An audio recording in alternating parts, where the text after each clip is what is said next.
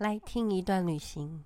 今天我们跟着红红姐姐回到二零零六年的八月，一起去泰国北部清莱的阿卡族旅行哦。台北的天空很蓝，云是立体的。我们下了飞机，坐车一个小时。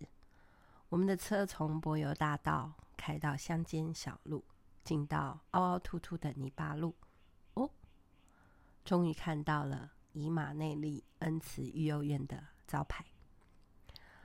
我十四岁，第一次当领队。到桃园机场的时候，连大人都一直在问我问题。嗯、要去哪里？呃，柜台办啊？怎么过海关呢？那我的水可以带吗？诶，我们需要澳这个这个泰签吗？那要飞多久啊？哦，一堆的问号。我忍着眼泪，躲到角落，拨了个电话给妈妈。妈妈说：“呃，我没有在现场啊，所以我救不到你。而且路是在嘴巴，你赶快去问人。”现在都已经在那里了，所以请你找方法来解决问题。我会为你祷告。于是红红姐姐深呼吸一口气，擦干眼泪，照着妈妈说的，勇敢去找人问怎么办。嗯、事情都办好了，我们也准备要出关的时候，一位同行的妈妈给我大大的拥抱。在我的耳边说：“加油，我们爱你，你一定可以的。”我知道这是妈妈请她代替给我及时的安慰，也是爸爸对我成为领袖的期望。我十四岁，呃，我第一次去台北是跟姐姐一起去，那时候我才六岁。呃，其实我都是听妈妈说的。我自己只有一点点印象。那我们家当时资助了一个四岁的小妹妹，所以我们的猪公已经存满了，我们就可以去看她。那太北阿嬷林牧师就带我们翻过一座山，渡了七条小溪，然后终于来到了妹妹的家。然后他们家好小哦，就是茅草屋，小小的竹帘。嗯，连进门都要弯腰低头，然后中间这个房子的中间有有一根柱子，然后以柱子为中心分成两边，一边是草席边的床，另外一边就是厨房，然后挂了一些锅碗瓢盆，然后有一个烧炭的炉子，那炉子上呢有一锅糊掉的玉米粥。那是我第一次去，五岁的。啊，四五岁的小妹妹看到我们很害羞，然后就躲在七岁的姐姐的后面，因为啊，爸爸过世了，然后妈妈就带着我们十三个孩子，然后有几个哥哥姐姐他们比较大了，就就去放牛，然后或者是去帮地主耕种，然后可以换一些食物，然后我们这些小小的。啊、就一起玩，在家里玩，就是七岁的姐姐照顾我们，然后，呃，我们就带着这个小妹妹想要回去孤儿院，因为孤儿院比较现代化，所以我们想说带她回去，然后，嗯，跟她培养感情，然后。又把我们全部带去的衣服就送给他们，然后妈妈跟我们讲过，施比受更为有福，所以我们就先帮妹妹洗澡、洗头，然后她的头发都打结了，然后冲下来的水就是黑黑的，这是我的印象。然后，然后洗了很久，然后就换上干净的衣服、鞋子，嗯，呃。应该是很久很久没有洗过头，然后，那泰北阿嬷林牧师是台湾人，那后来三十岁的时候到美国去留学，全家移民，然后他们就全家成为基督徒。那三十七岁的时候，他们听见了泰北泰国北部阿卡族人的需要，所以他就有几个家庭支持他买机票，还有第一个月的生活费，他就一个人住进到了这个阿卡村落来传道。然后改变了他们很多很奇特而且很不人道的习俗，例如呢，好，如果啊，就是家里生小 baby，然后那个接生婆如果她接生到是有残废的啊，例如兔唇啊，或者是多一只手指头啊，少一根手指头啊，或者是就是肢体残障的啦。或者是看起来是怪的，哈，那他们就会当场用那个我刚才说那个炭炉上面的火炭，然后直接就嗯把孩子杀了，然后那一家就要挂上黑布，然后就是对这个家来说，他们村子里面就是阿卡族来说，这个是一个被咒诅的家庭，因为他们生出了奇怪的孩子。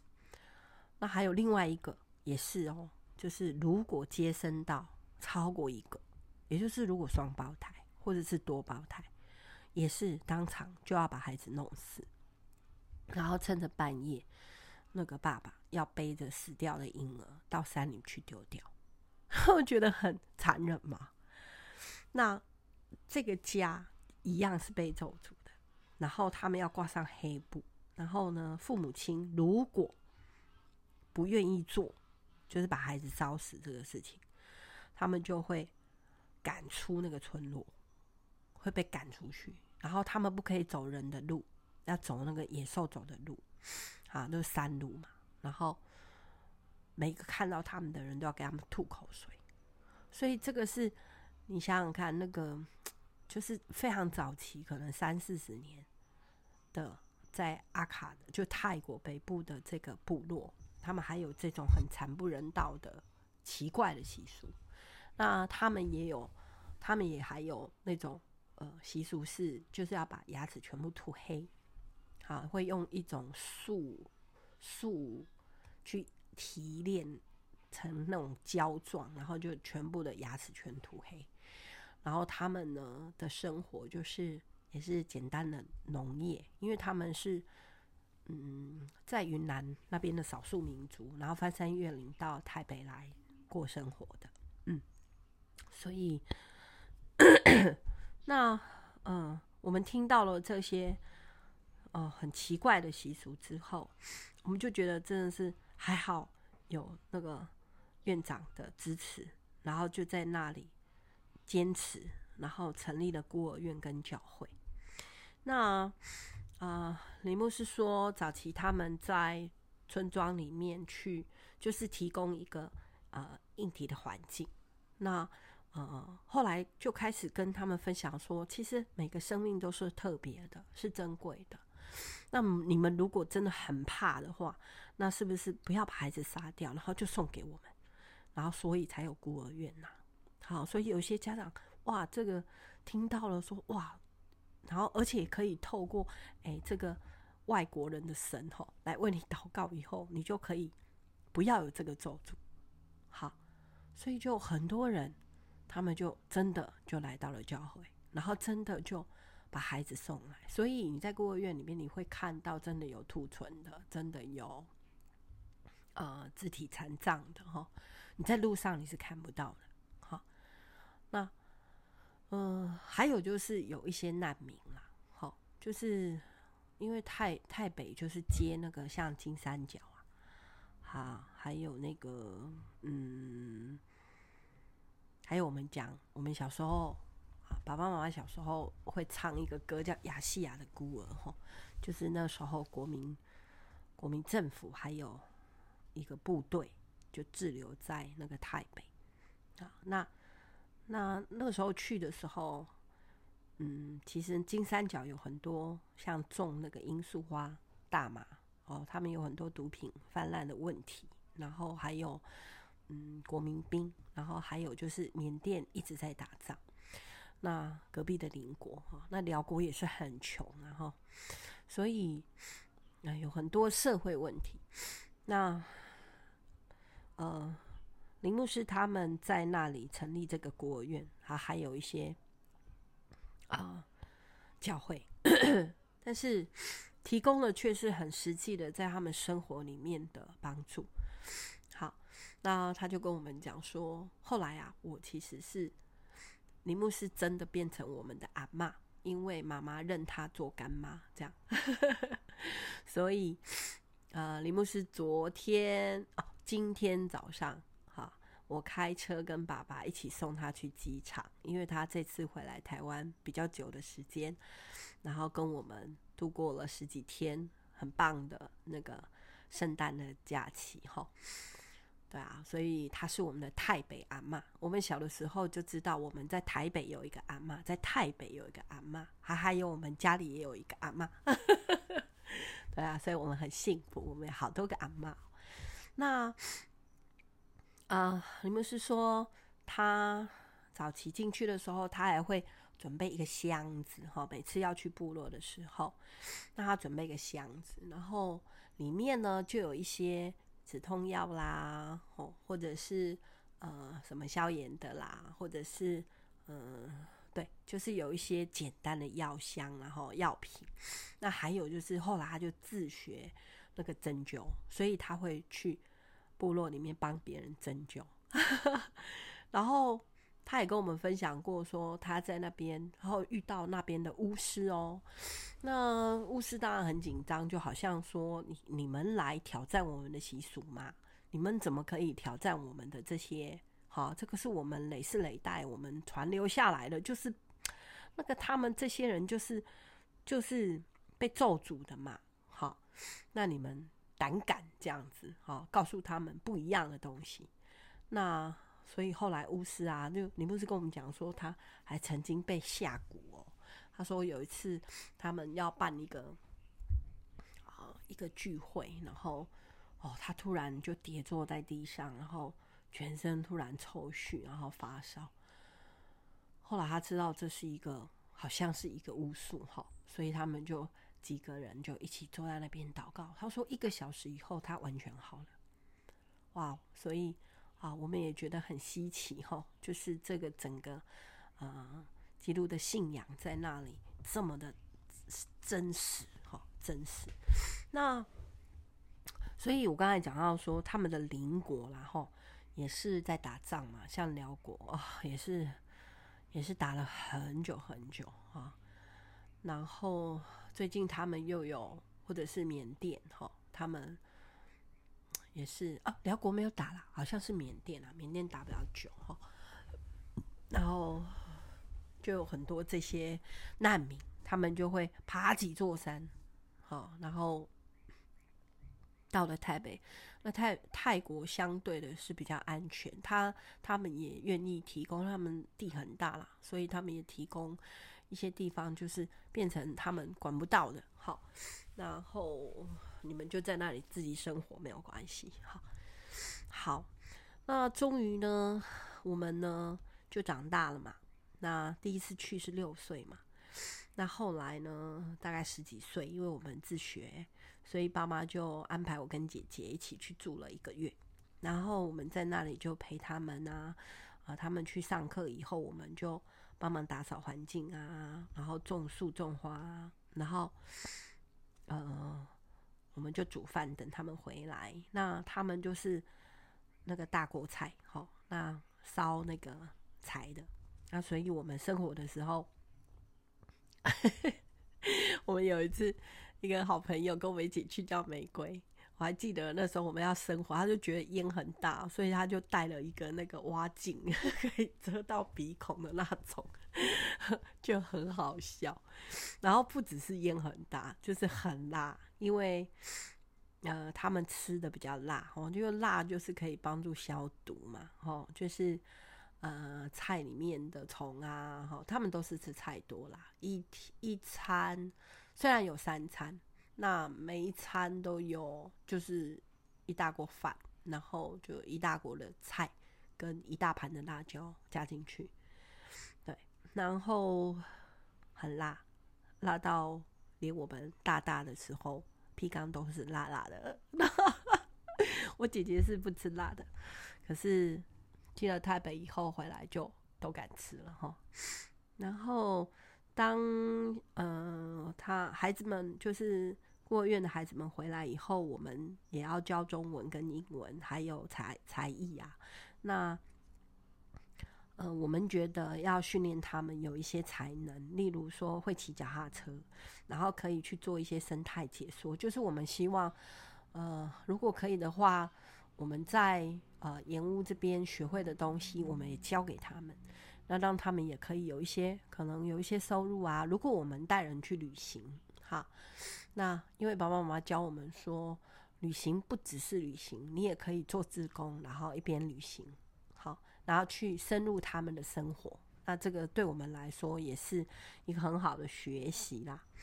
那跟他们一起去切那个切菜啊，切切，我记得是切那个香蕉树，然后芭蕉叶、芭蕉的心，然后切细细的养猪、养鸡，好。然后在干季的时候，他们就是半年干季，半年雨季。干季的时候，水塔水桶这个这个不是井水里面是没有水的哦，井水还有一些水啦，所以我们只能分配到一桶水，然后就是穿着衣服洗头洗澡。那现在我们盐屋的营队啊，我们也这样子。让 小朋友体验，但是我们的水是无限供应，他们可以穿着衣服到那个灌溉区 那边，然后用一个肥皂洗一洗，回来再换掉。好，这是一个体验嘛，就是我们把我们学会的一些啊别人不同的生活，那啊我们就带回来这样。那做志工服务哈，我觉得是很开心的，因为可以认识很多新朋友。然后从他们的身上呢，我们其实学会了知足跟感恩，还有谦卑。那在台北这个月里面呢，只有一件事情让我崩溃大哭，就是啊，他们因为很少吃蛋白质，啊，这几年比较好了。这几年我们去的时候，我们会看到就是那个菜啊，会有一些鸡骨头。好，就是或者是一些排骨，然后去熬的汤这样子。好，然后但是当时我们去的时候，他们他们 我爸爸他们上山的时候啊，他们是吃什么蛋白质？他们是烤那个竹虫啊，还有那个独角仙呐、啊，锹形虫啊。好。然后烤来吃或炸来吃，其实你如果去他们的市场，你就会看到那些虫，看起来很像蟑螂。然后他们是都吃的，那就是他们的蛋白质。然后还有，他们一个月会买一只地羊来烤来吃。那什么是地羊呢？对，阿卡族，阿卡语是狗，对，就是狗。一只两百块的泰铢，然后他们的狗是养来吃的，好，所以他们我们是养猪场，他们是养狗场，然后所以他们不是把狗拿来当宠物的。那，哇，我我好生气又好难过，因为他们就是真的买一只活的狗，然后回来就打昏打死它，然后就就 开始杀了。就丢到火里去烤，然后哦，我都不敢看，嗯，然后但是我姐姐就说入境随俗啊，到哪里都要什么都要试试看呐、啊，吼，她跟我爸爸一样，但我是爱狗人士哎、欸，哎呀，我是很想要开那个流浪狗收容所的嘞，我怎么可以把这么可爱又有灵性的动物吃掉呢？啊，到现在想起来我都还很耿耿于怀，我不敢吃。而且我觉得痛恨他们。最后啊，我们的故事啊就上了报纸。那很多的家长就想让孩子跟我们去吃苦，于是呢，这次就由我十四岁的领队带领领十二个小孩，从小学到国高中生的青少年志工团，还有七个家长一起在旁边当观察员，浩浩荡荡，为期十三天的志工服务旅行队就这样展开喽。而且更荣幸的是，公视就为我们拍下了所有的过程。然后我们的纪录片叫《我和我的阿卡朋友》，我和我的阿卡朋友这个纪录片鼓励了很多人。那我们每一年啊、在营队的时候，我们会放给小朋友看，那让他们知道说，其实啊、我们很幸福，我们真的很幸福。然后呢，而且我自己在这一次的过程里面呢，我其实有改变我的老二心态。对，因为以前就是姐姐她很容易啊、很很容易很简单的跟别人有有互动。可是我的个性就比较，嗯，怎么说啊？你们知道的啦，因为我妈妈讲很多嘛。那呃，爸爸妈妈希望我能够成为，也起来做一个负责任的人。好，那他们这样为我祷告，亲爱的孩子，不管你将来要成为什么样的人都没有关系，只要记得，不会凡事都有人帮你挡着。你一定要自己设法解决问题，勇敢的面对。真的，我从机场的那一刻起，我学会了沟通、协调、倾听意见、找方法解决问题，去练习做一个领袖，在言语、行为、爱心、信心上都能够成为这个时代青少年的榜样。对，袋鼠妈妈呢？以这个孩子为荣，以我的孩子为荣。他们在很小的时候，我们就给他们一个铺满，然后我们认领了泰国北部孤儿院的小朋友。那我给他们看很多他们的照片，然后呢，给他们，嗯，从小他们就去做自工。哈，那不只是不只是去国外的孤儿院。哈，我来念一下下面的一篇啊。报纸的报道，哈，呃，立新基金会昨天颁发了第六届福尔摩沙女儿奖，表扬了十二位具体具备体能、冒险、数理等专长的女学生。十六岁的黄淑红曾参与多项的志工活动，甚至到台北孤儿院。去当志工，而且带领服务队。昨天在获得这个公共服务奖的时候，他说：“不要小看自己年纪小，只要有心帮助别人，能做的事情真的很多。”诶，